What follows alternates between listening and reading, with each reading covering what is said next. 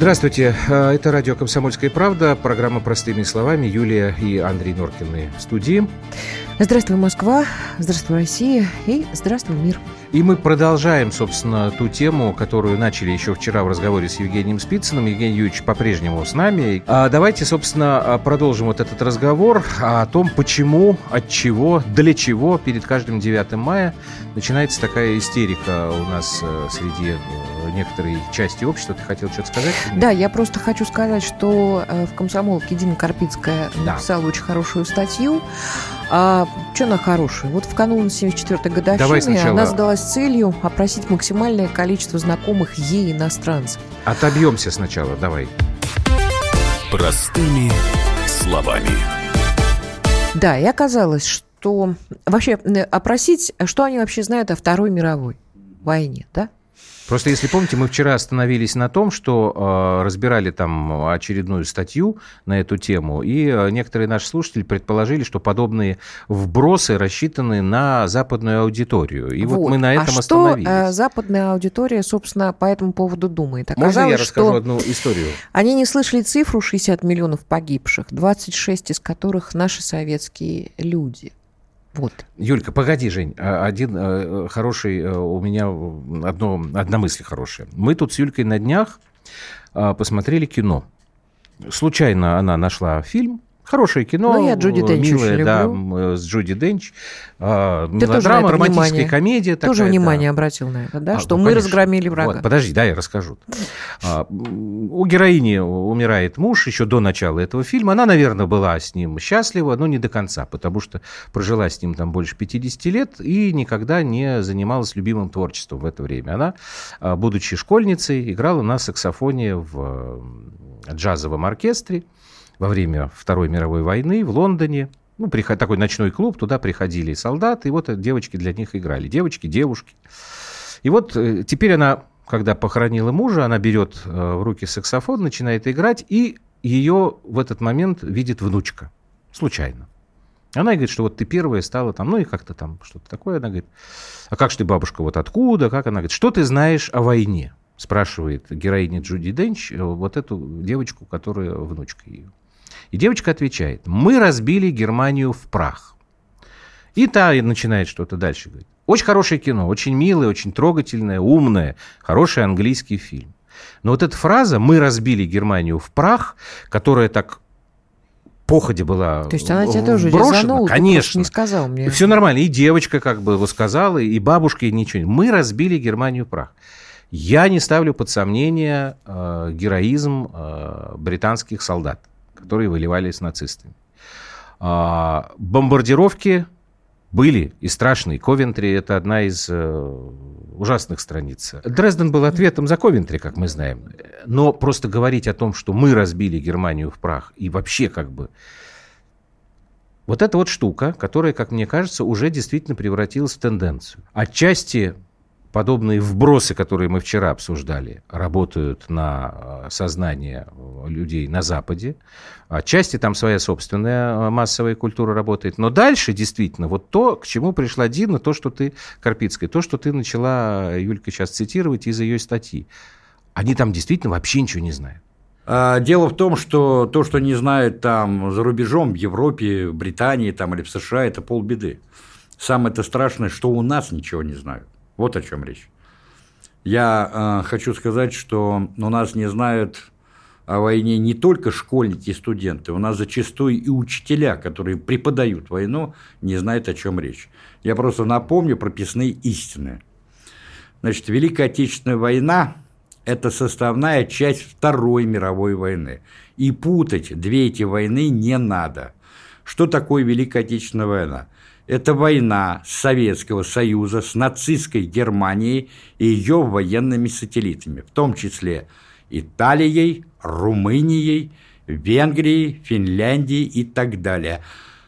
А, значит, части и соединения итальянских войск, венгерских войск, румынских войск, испанских войск, финляндских войск участвовали в Сталинградской битве, значит, в Воронежской операции, в Ленинградской операции и так далее, и так далее. Это первое. Второе.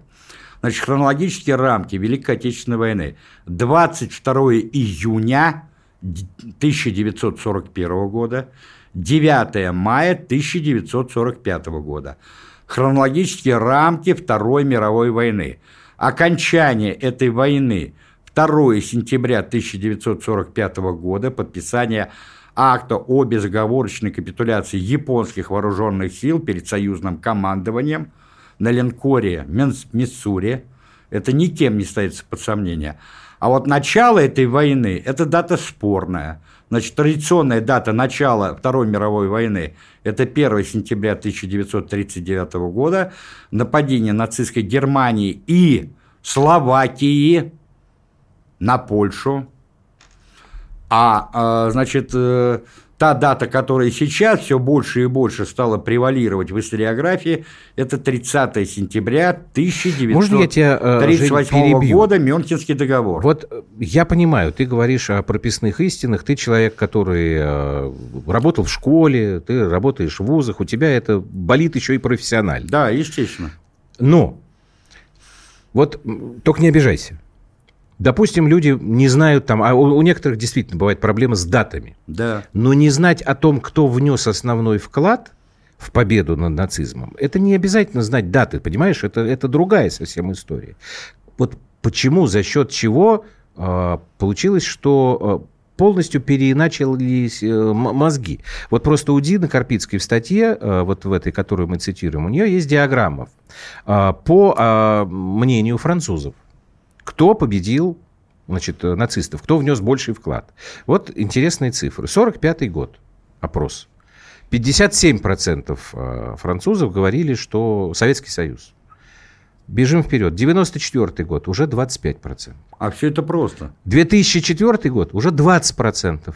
А американцы уже 58%. А это все делается просто. Дело в том, что э, я позапрошлом году видел британский учебник истории для школы. Так. Британский учебник.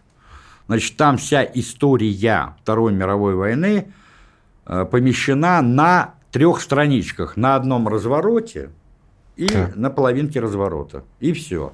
Значит, э, э, текстовой материал, он размещен вот в таких абзацах, абсолютно вот, ну, там а 4... ты можешь какой-то пример привести? Вот что там написано? Ну, например, там, там текстовых абзацев всего где-то 10 или 12 абзацев. Все. Да. Ага. А, э, значит, э, значительная часть информации, она сосредоточена на плакатах.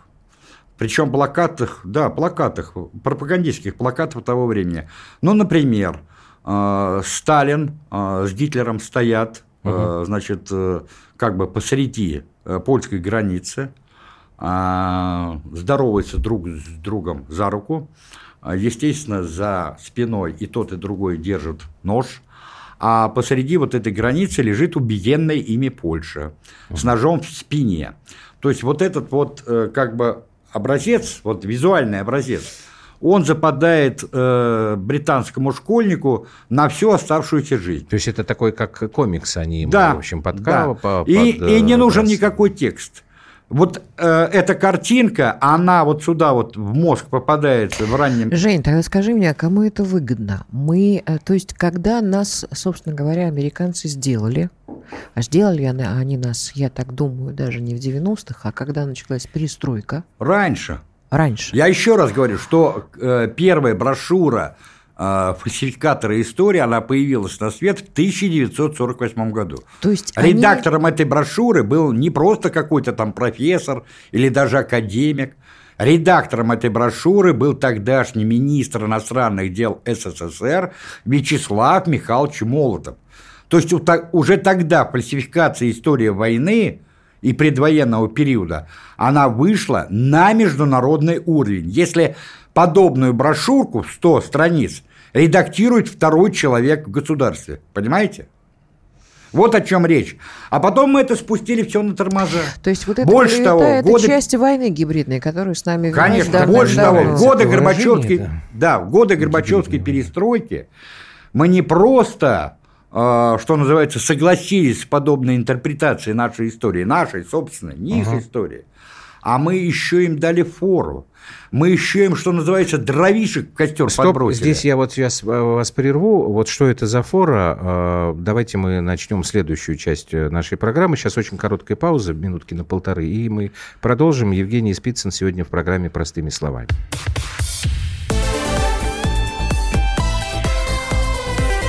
Простыми словами. Ведущие на радио «Комсомольская правда» сдержанные и невозмутимые. Но из любого правила есть исключение. Дай по морде мне. Встань и дай. Хочешь стекло такое? Давай. Вот он, говно в эфир кидает. Я... Ты несешь какую-то хрень. Мы расстреляем его из водяных пистолетов мочой. Самый горячий парень радиостанции в прямом эфире. Исключение из правил с Максимом Шевченко. Слушайте по вторникам с 8 вечера по московскому времени.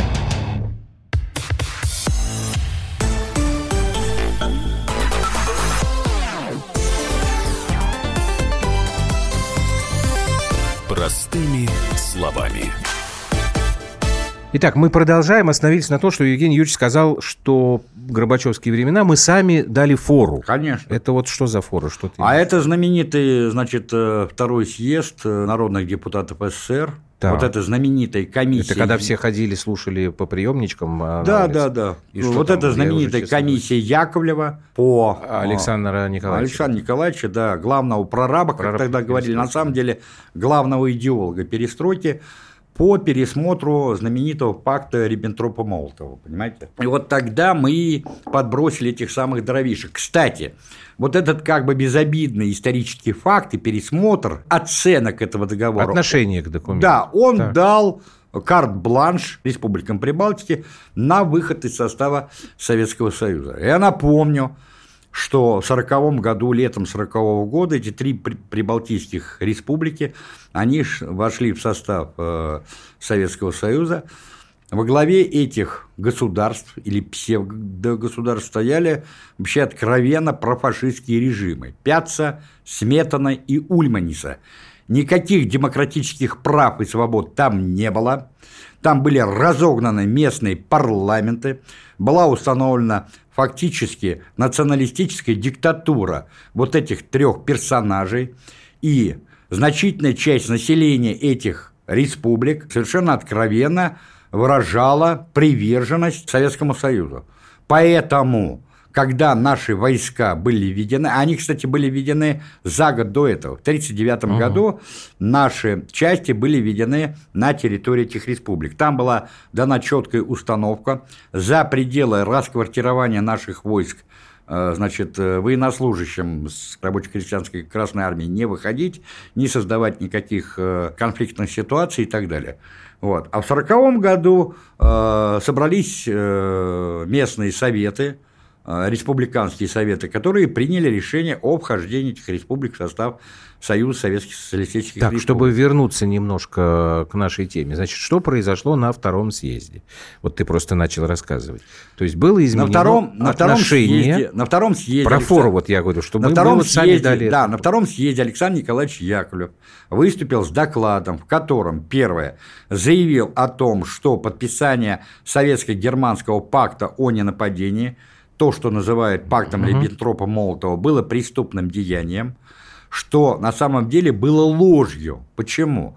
Дело в том, что первые пакты о ненападении были подписаны еще в первой половине 30-х годов. Достаточно сказать, что в 1934 году такой же пакт о ненападении был подписан между Гитлером и Пилсудским то есть между Германией и Польшей. Это Советский Союз последним. Последним. Больше того, вам хочу сказать, что этот пакт был подписан 23 августа, а за полтора месяца до этого, 7-8 июня, аналогичные пакты с тем же Риббентропом подписали министры иностранных дел Эстонии и Латвии, причем в Берлине. Есть фотографии, даже подписания этих пактов. В чем была преступность? Больше того, я хочу сказать, что этот пакт, советско-германский пакт о ненападении, он стал следствием провала московских переговоров. Не об этом сейчас говорим. Зачем тогда в середине 80-х а, наше руководство вот такую трактовку вбрасывает, скажем, общественность? А потому что Для был... чего? А, а я сейчас объясню. Дело в том, что значит, часть высшего советского партийного руководства, Горбачев, Яковлев, Медведев, Шеварнадзе и так далее, они поставили перед собой цель, и эта цель была, кстати, определена еще в декабре 1985 года, на то есть э, документы, значит, разрушение советского общественного строя, а, значит, и уничтожение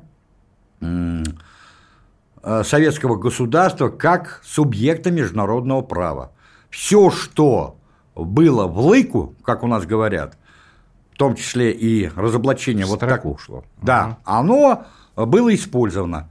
Поэтому не случайно. А для чего они поставили себе эту цель? Ну, Александр Николаевич Яковлев... Ну, он э, хотел коммунизм... Он, да, я вам просто при, приведу ну, пример. Вот мне тут э, задавали э, на одной из программ вопрос. Значит, в декабре 1985 года этот человек, который был на минуточку тому времени заведующий идеологическим отделом ЦК. А что случилось? Заведующий идеологическим отделом ЦК. Он пишет записку к генеральному секретарю Горбачеву где прямо пишет о том, что, первое, надо учредить пост президента страны. Что такое пост президента страны? Это разрушение всей системы советской власти. У нас государство называлось Союз uh-huh. Советских Социалистических Республик.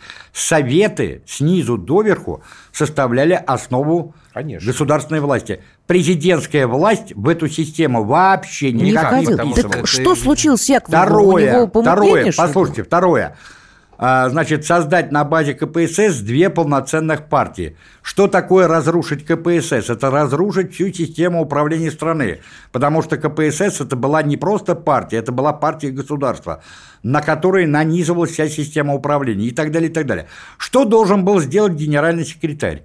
Он как минимум должен был вызвать председателя КГБ и генерального прокурора и сказать, что вот этот человек является врагом советского государства и советской власти. Заведите на него уголовное дело об измене родине и так далее, и так далее. Что делает Михаил Сергеевич? Эту записку он получает в декабре, пишет на ней резолюцию «Подожди, не время», а в феврале 1986 года по итогам 27-го съезда КПСС Александр Николаевич Яковлев становится секретарем ЦК, то есть входит, понятно, да, высшую партийную номенклатуру. Так вот а почему, вот Может, что подвигло человека? Слушай, он же, он же сам воевал, тоже, да? Ну и что, слушайте, уступил. а Нет, я... Вот что произошло? Нет, а что... Ю, Юлька тебе задает этот вопрос а уже я... третий раз. А я не могу. А, а вот что произошло с Солженицыным? Он, он воевал и стал литературным Но он изначально был человеком достаточно... Ну, подонок, э, да. А что... Гнилым. А, нет, ну вот, вот тебе, пожалуйста. А что случилось, например, с этим... Господи, вот сейчас был юбилей Красноярский, этот наш знаменитый писатель Виктор Астафьев, да? Угу. А с ним что произошло? Человек тоже воевал а потом написал мерзопакостную книгу «Проклятые и убиты», где рассказывал, что мы завалили трупами немцев. А я еще раз хочу ну, кстати, сказать. Кстати, Астафьева всегда вот с этой историей с э, Ленинградом и с этим опросом «Дождя», там тоже очень любит всегда это цитировать. Так, я просто хочу трупов, сказать... которыми мы завалили немцев. Даже. Послушайте, я вам хочу сказать. Вот сейчас, кстати, умер генерал-полковник Кривошеев, вот буквально на днях. А, почти 90 лет он прожил, 89 лет. Он был замначальника генерального штаба, а потом, вот после крушения Советского Союза, он детально занимался изучением наших потерь в годы войны и опубликовал целый ряд сборников, основанных на архивах, где ну, с точностью до тысяч человек были подсчитаны все потери, насколько это было возможно. Значит, э, вот э, на основе этих документов можно четко установить. Значит, наши потери в годы войны составили примерно 26,5 миллионов человек. Примерно. Из них чисто боевые потери на фронте, это подчеркиваю, то есть фронтовые потери, 8 миллионов 650 тысяч. Дальше, на уровне, значит, э, вот санитарной госпитализации погибло порядка полумиллиона человек.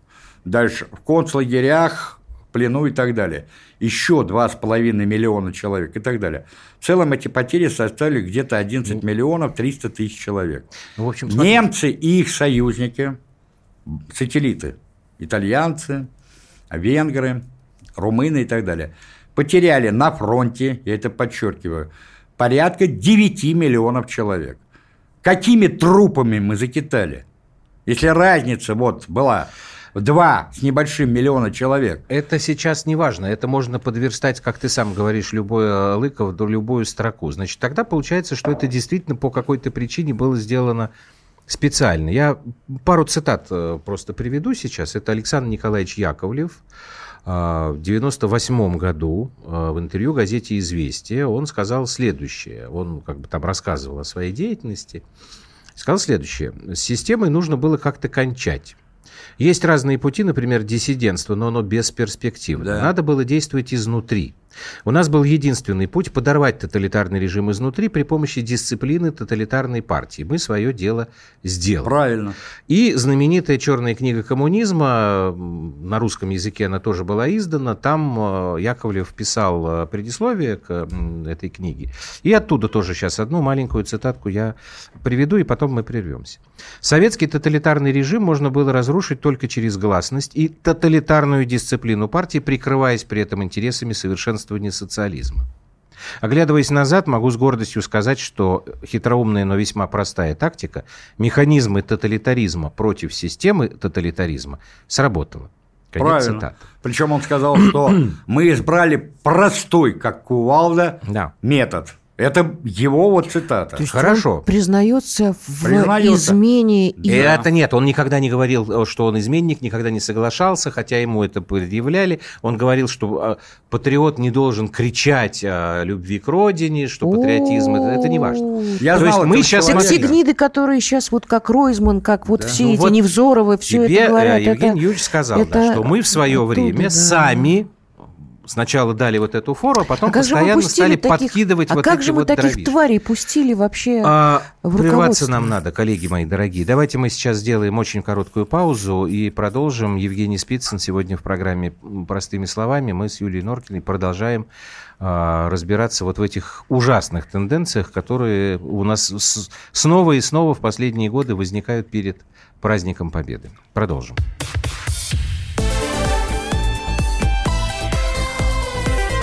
Простыми словами. Товарищ адвокат! Адвокат! Спокойно, спокойно. Народного адвоката Леонида Альшанского хватит на всех. Юридические консультации в прямом эфире. Слушайте и звоните по субботам с 16 часов по московскому времени.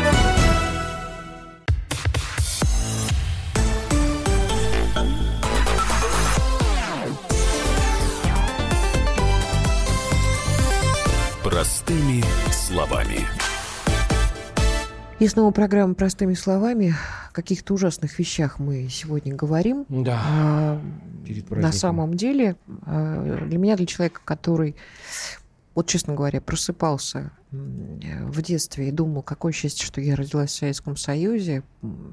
Я помню, как меня и в октября-то принимали, и в пионеры ты чувствовала, председателем что совета, была совета дружины. Как сейчас Нет, говорят. совершенно. И комсоргом я была, и мы и макулатуру, и металлолом, и к э, старикам ходили, да, какие-то продукты покупали. это делали. Да, вот, и, и, и к нам и приходили рассказывать, за, ухаживали да, за могилой да, летчика. Да, это все. Да, Нет, да. это было замечательно, мы совершенно спокойно. Я помню, как уже подростками мы после э, 9 мая или 1 мая мы от Красной площади шли по Тверской до Э, Динамо, до Савеловского вокзала, потому что это, это тот район, Слушайте, где я выросла, где я другом, жила. Понимаешь? И Нас... никто не боялся, и э, мы приходили, Нет, в общем, родители все не это боялись. Было не так. Мы, все мы были так. счастливы Нет, совершенно. так, То есть не, я... Не, не, не, подожди, я хочу вот. сказать, послушайте, насколько был Гозман подлец и негодяй. Гозман? так, да, и Леонид такие же, как он. Который? Да, да, да. А что он? Ну, слушай, значит, ты притворялся все годы учебы в школе, все годы учебы в ВУЗе, что ты правоверный советский человек, что это, ты носишь комсомольский значок, пионерский не был галстук. А как? А он Я не, не знаю. А он не поступил бы в ВУЗ, если бы он не был бы комсомольцем. Это уж точно. Да. Человек, который не состоял в ЛКСМ, никогда бы не получил э, Вообще по возрасту, да, он должен... Вот, и, вот об этом и речь. Но понимаете? на самом деле Я помню вот эти Подожди, замечательные конкурсы строевой негодяй... песни, когда да. было к 9 нет, мая нет, мы это нет. делали, и это все, все это мы так. репетировали, все мы хотели занять первое место, потому что нам это было важно, нет, но тебе... для нас это Послушай. был праздник всегда, конечно. Так, послушайте меня, вы, вы сейчас... Вы, что? Ну, я должен ваши воспоминания прерывать, потому что все это было не так. Мы все с вами как? жили в стране рабов, да. лишенные всяких свобод. Вот смотрите, мы в предыдущей части говорили о том, что, ладно, действительно, тут я с Евгением Юрьевичем соглашусь, там это ужасно, но бог с ними, с иностранцами, которые не знают правды о войне. Гораздо хуже то, что у нас ее сейчас не знают. Но это же ведь этим не заканчивается. У нас сейчас идет обработка э, людей совсем юных. То есть вот то, что ты сейчас вспоминала так радостно, а Женя тебе вторил, вот сейчас, когда что-то подобное пытаются сделать, там как-то детям объяснить в понятной, доступной что форме, такое, что такое война, что такое честь и совесть. Начинается вот этот вот крик. Опять же здесь разные психологи выступают и так далее, и так далее, что, например, нельзя привлекать детей к участию в подобных мероприятиях. Нельзя надевать на маленького мальчика или на маленькую девочку военную форму, потому что это ломает ему психику. Вот э, читал э, сегодня в соцсетях, у господина Навального есть э, юрист, угу. как э, Любовь Соболь. Вот она радостно написала, что добилась, чтобы, значит, у них в детском саду, я уж не знаю, кто у нее там, ребенок, девочка или мальчик, не было ничего подобного на 9 мая, потому что дети и убийство, значит, а война это убийство, это ну, вещи несовместные и так далее, и так далее. Ну, да. То есть здесь процесс, вот мы, то, что ты рассказывал нам про Александра Николаевича Яковлева, да, и как все это вот с середины 80-х годов пошло, процесс этот не остановлен. Угу. Почему я сказал, что это тенденции? Пока еще, слава богу, что это вот действительно там в начале мая все это начинает происходить. Угу. Но если ничего не сделать, это будет происходить постоянно, круглый год. И в конце а концов, а и у нас сделать? все. Я не знаю. Я что вот ты бы... можешь сделать с этими тупыми курицами, вот с этими психологинями? Послушай. Если они считают, что для ребенка нормально говорить, когда, когда два мужика друг друга, тихо, извините, тихо, тихо. Э, физически любят, да. это психику ребенку не, не травмирует. Объяснить маленькому мальчишке, что он должен расти защитником семьи и отечества – это ломать психику. Это ломать психику. Нет, ну, Или он, нет, ты объясняй, но не нет. надевай на него Или это люди, которые солдата. специально выполняют, как Яковлев, я считаю, что он выполнял просто заказ, так же, как и Горбачев. Ну, что обязательно заказ? Я, ну, ну потому, ну, потому. Это может быть убежденность. Дело Конечно. в том, что, понимаете, вот э, э, подобного рода вещи. Женя, вот убежденность, что Кока-Кола и джинсы это, это все? Да, да, да, так воспитали. Конечно. Хотя я знаю одного очень известного журналиста, который уходил от жены прожив с ней 30 лет, сказав, что я, понимаешь, умереть хочу с любимым человеком, и подарил ей... Уходя. Уходя. Ну, как бы, чтобы не ну, очень да, расстраивалась. Да. Красный ягуар. Слушайте, ну Потому это... что для него это фан, это для него офигенско. Теперь этот журналист учит нас всех жизни, он уже заслуженный, пожилой, но он считает абсолютно искренне, он убежден, что бросая э, друга, с которым прожил 30 лет, на то, что у него зазвенело в штанах, и даря, так сказать, этой женщине, прошедшие 30 лет, вот этого красного ягуара, он, понимаешь, он все, он как бы возместил. А то, что он подлец, и ничтожество. Слушайте, это, я вот хочу сказать, вот, э, но он да, любит комфорт. Да, давайте вспомним знаменитую повесть Василия Быкова «Сотников». Угу. Потом вот Шипитько. Мы ее в школе э, да, да. И мы ее ставили. Да, Шипитько, кстати... Э, «Восхождение» фильм Да, фильм сняла фильм «Восхождение», где играл Борис Плотников угу. и значит, Владимир... Гостюхин, по-моему, Гостюхин, играл там да. вот этого вот, гада. Да, да. Вот послушайте. И, кстати, вот э, почему спрашивают, а почему вот э, пишут подобного рода посты и так далее? А потому что вот эти повести не изучают. Одно дело изучать как бы канву исторических событий, хронологию, ну да, как историю. Понимаете? А другое да, дело пропускать... Ну, подождите, это... слушайте, ребят, давайте только честными будем. Насколько я помню, э, Сотников в школьной программе его не было. Проходили. У нас... Да нет, Жень. Я... Слушай, у, у нас с тобой, у просто наши Фишева, слушатели, послушай, секунду. Фишева вот. Белла Борисовна. Подожди секунду, Но. я просто объясню нашим слушателям, что с Евгением Юрьевичем я учился в одной школе. Просто он э, был на несколько классов старше. А у нас Ирина Владимировна Белла на... да, это делала на... У вас были факультативы. Правильно. И у нас был Правильно, факультатив. Но дело в том, что... И Иринушка нам читала послушай, сама отрывки. Послушай, но дело в том, что эти факультативы были правилом и там проходили именно то, о чем ты сказал. Вот, а сейчас этого нет. То есть это все равно было рекомендовано как конечно, дополнительное конечно. Женя, ну тут меня извини, пожалуйста, но мы и мастера, и Маргариту на факультативе проходили. Но это попозже. Хотя это, это никакой попозже. Я, не, я в 85-м ну... закончила школу. Нет, Жень, нет я пораньше, пораньше закончил, этого уже не было. Мы как раз с тобой были чуть ли не первыми да, кто, кто э, начал. выпусками, которые вот, начали. Э, Андрей, ты правильно сказал, что это проходили факультативно, абсолютно правильно. Но дело в том, что это было обязательно. Понимаешь, это не входило в школьную программу Я как почему-то считал, что это от педагога нет, нет, зависело. Нет, нет, нет, там входило в школьную программу «Берег», например, да. или «Горячий снег» того да, же Бондарев. Бондарева. Бондарева да. А, значит, там Шолохов входил, а, они сражались за Родину и так далее. А вот эти вот, ну, э, душещипательные, условно говоря, они ведь сознательно были вынесены из школьной программы на факультатив. Почему? А потому что там можно было порассуждать вне рамок школьной программы на более свободные ну, а темы. это нам психику не ломало тогда? Не ломало. Так а вот как же дело. это нам не сломало? А может, нам наоборот сломало? Ну, и вот, мы с вами вот сидим, тут три таких сломанных идиота. А сейчас этого ничего нету. Сейчас что есть? ЕГЭ. Кто сейчас читает какие-либо произведения? Скажите мне, кто из современных школьников прочитал хотя бы какую-либо повесть, например, того же Бориса Полевого, повесть о настоящем человеке. Я вам голову на течение даю, что это будут единицы. И да.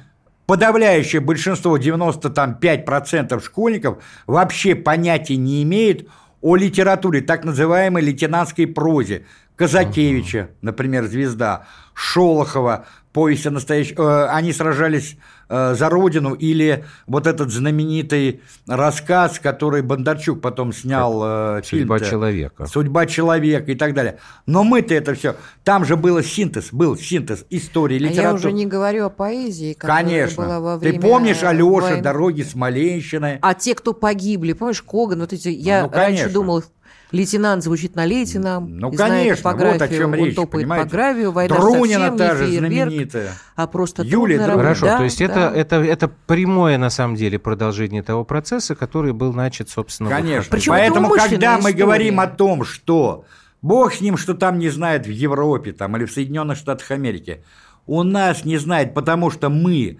разорвали вот эту связь поколения. Где? Так вот они даже... специально разрывали. Специально. Жень, ты вспомни специально. 90-е годы, когда по телевизору показывалось столько. Это сейчас начали последние два десятилетия показывать наши отечественные фильмы. Вернули. Какие два десятилетия? Ты что, с ума да сошла? Нет, что? Лет пять, ну, шесть максимум. А, а до этого у меня в 90-е годы было ощущение, что наше поколение вообще выключены. Они ну, выключены да, из жизни. То есть все, что было в советские времена, да. это такая гадость. гадость это такая тупость. Это такое ничтожество. А сейчас я смотрю и понимаю, что как мудро было выстроено здравоохранение, образование, Воспитание. Авиация, вот это вот о чем мы вчера говорили. Воспитание. воспитание, отношение друг к другу, Причем я отношение вот... к семье, семья и, и к обществу, да? Даже мы же смеялись все, но это действительно так. Послушай, я сегодня только говорил о том, что э, ведь э, когда речь идет о школе или о э, значит, вне школьной или классной работе, речь шла ведь не только о каких-то программных там установках угу. или каких-то а речь шла об атмосфере в обществе, Конечно. во всем обществе. Вот, все, давайте сейчас последнюю паузу для сегодняшнего эфира сделаем про атмосферу в обществе и э, продолжим разговор минутки через полторы.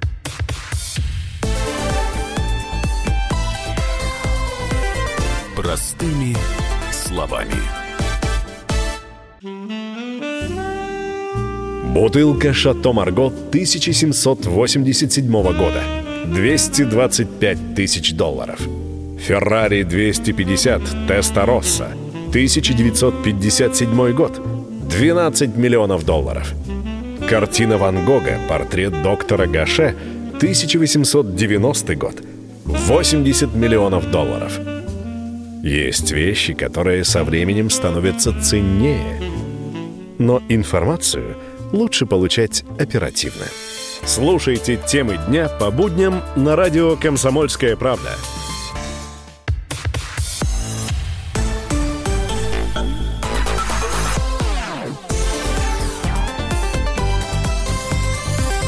Простыми словами.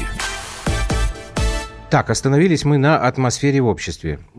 Так у нас сейчас с атмосферой совсем беда или не все потеряно? Ну, я думаю, Смотри, что... я, я просто хочу что сказать. Фильмы стали появляться? Ну... Стали. Слушай, люди идут, молодые люди идут. У нас, например, с Юлькой э, младшего на 28 панфиловцев мы его, Слушай, в общем, и не звали. Сам пошел. Послушай. Сам пошел. Послушайте, сам. ребята, я настаиваю на этом. Когда э, идет парад э, мимо задрапированного мавзолея, Мне это тоже непонятно. Ку- куда да, бросались штандарты германских войск наши солдаты, вот это и есть выхолащивание праздника, понимаете? Это же была победа не просто России, это была победа Советского, Советского Союза, Союза и советского народа. Это была победа того общественного строя. Ведь когда нам пытается Всех на одну... республик, Послушайте, которые... нам когда пытается на одну доску поставить Первую мировую и Вторую мировую, это мерзость. Потому что там воевали, извините меня, за какие-то проливы непонятные. Босфор и Дарданелла. Они нужны были России? А здесь воевали, как Сталин сказал. Ведь он, когда выступал 3 июля, а потом и на параде э, значит, 7 ноября 1941 года, он сказал – что речь идет о жизни и смерти советского государства. Речь идет о жизни и смерти народов советского государства, Советского Союза. Вот что было поставлено на кон. Поэтому люди не жалели ни жизни, ни здоровья, так сказать, и шли, защищали не просто свой кров, свою семью, своих близких и родных, они шли и защищали свое социалистическое отечество. Вот это надо четко понимать. Потому что я не очень уверен в том, что если сейчас, не дай бог, что-нибудь полыхнет, с таким же энтузиазмом, в таком же порыве, э, в едином, так сказать, желании защитить Отечество, наша молодежь а вспоминайте, как тогда молодежь рвалась на фронт. Шли школьники, приписывали себе год, два, Жень, три. Для... Понимаешь? Только чтобы попасть на фронт. Женечка, Сейчас это будет, я, я сомневаюсь. Те... А я не сомневаюсь. Я тебе могу сказать, что либералы поэтому на себе и рвут волосенки, потому что а а, за что? о Сталине говорить Нет, я комплиментарно стала молодежь. Ну да, я согласен. Ее стало очень много, поэтому появляются вот такие вот э, фигуры, о которых мы вчера говорили, да, что и Сталин сегодня. там ненавидел. И сегодня говорит, что ненавидел. Э, Нет, я думаю, Ленинград. Их, их активизация их действительно, действительно, возможно, то есть, объясняется то есть, тем, что а, а, они образ Иосифа ну, Виссарионовича, он, а, я думаю, ассоциируется с человеком, которому не было безразлично и государство и люди, которые в нем живут. Ну, конечно, потому что... Вот, это... вот этого народ очень хочет, конечно. чтобы пришел ну, человек, который бы Сталина, отвечал, и мы тогда, мы тоже будем ему служить верой и правдой. И я больше чем уверена, что молодежь, если что сейчас, пойдет. Но за буржуев она не пойдет. Не пойдет никогда. Защищать яхты. Никогда. Э, Никогда. дворцы и заводы Нет. каких-то Абрамовичей и компании не пойдут. Не а защищать собственную родину, свое государство, свое отечество, свою кровь и так далее не пойдут. Вот о чем речь. И идет. как бы вам это пошло не, не казалось, господа либералы, березки? Нет, вы понимаете, Наши русские них, березки, нет, да? у них очень простая, а, как сказать-то, надежда, что ли. А, что, ну, они, правда, все думают, что они до этого доживут, Либералы? А, да, но Дышит. это вряд ли. Ну, потому что, слушайте, кто сейчас будет... Замучаются кто, подожди, ну, слушай, кто там сильно как-то вот прям вот так вот, да, там, дрожи, знаю, дрожи да, да. переживает о, о войне 812 года? Да никто. Никто. А что, разве это был не величайший подвиг народа? Там причем, Толстого почитай. Причем заметь, что народа. Никого нет. Народ. Народа, народа. Но мы уже все. Ну, «Война и мир», если кто прочитал, там, да. или там «Гусарская баллада» Рязанова, смешная. Ну, никто... Все, ушел, прошли годы, ушли поколения. Вот сейчас, через несколько лет, к сожалению. Уйдут ветераны. Их осталось совсем немножко. Абсолютно. Но я тебе могу, Подожди. могу сказать, что в советские времена, война 12 -го В советские года, времена... Она, она изучалась очень подробно. И мы знали, кто такой Денис Давыдов. Изучалась, мы изучалась. Знали движение, Но сейчас не изучается. Слушай, но сейчас-то ничего это не изучается. Сейчас вообще вот, ничего не изучается. Я тебе объясняю э, вот эту вот э, надежду э, Вообще не изучается роль России в мировой истории. Вообще. А зачем? Это настолько... Ну, это просто это уничтожаются. Меня... А значит, зачем? И это тоже очень просто объяснить. В принципе, вот когда Женя говорил там про государство, для прости господи, элиты нашей интеллектуальной, там, финансовой, творческой, как мне кажется, вообще понятие государственного суверенитета, оно не имеет никакого значения. Абсолютно. Потому что Ценности этим людям все равно где. Он да. может э, сделки финансовые свои заключать в Нью-Йорке или в Сингапуре. Он может книгу писать во Франции. Она может на подиуме работать в Париже или в Лондоне. Писать статью в Швейцарии. Абс- да, да. Абсолют телефон, Женя, у тебя, по-моему, mm-hmm. Им не нужен государственный государство, вот это родина, как Дима Быков говорит. Гипноз слова родина ужасный, нужно сбросить, выкинуть. Она им не нужна. Ну, Родина сейчас его спасла, Люди рабочих профессий, люди, да. которые на земле работают, вот для них нужна Родина. Потому что что сейчас происходит в том же самом Евросоюзе, этом несчастном? Все эти желтые жилеты, эти несчастные там фермеры, которые всю жизнь там выращивал у себя там яблоки или там, я не И знаю, молоко. счастлив, кстати Да, говоря. а теперь он не может а потому что там все это размыто. Поэтому здесь нет ничего удивительного. Это очень простая и вещь. Им так удобно. А нам, дуракам, так неудобно.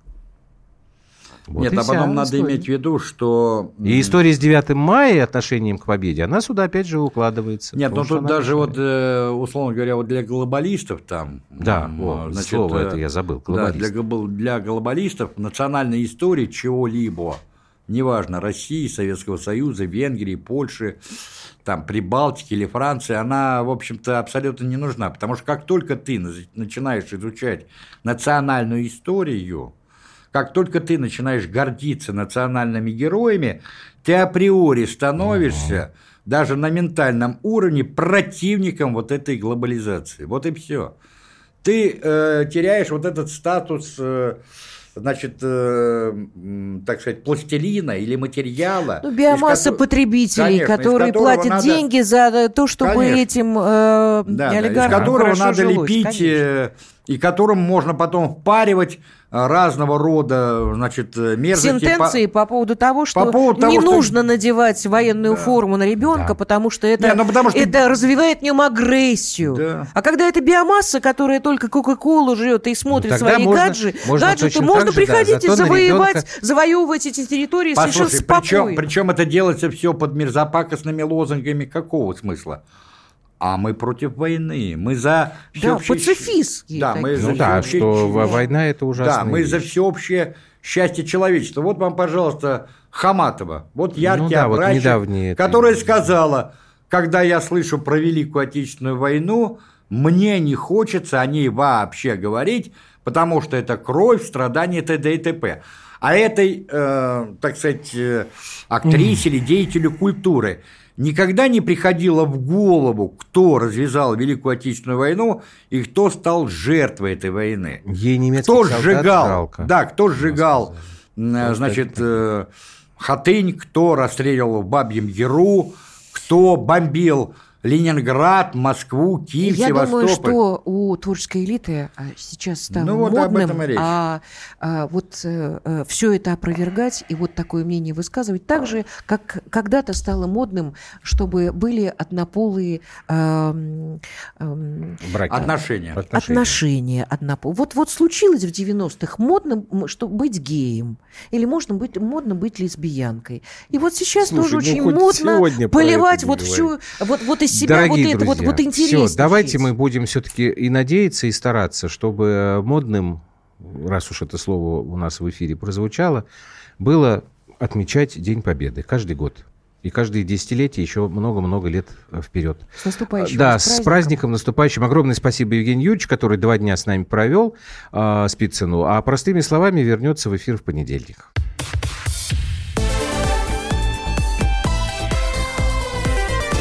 Простыми словами.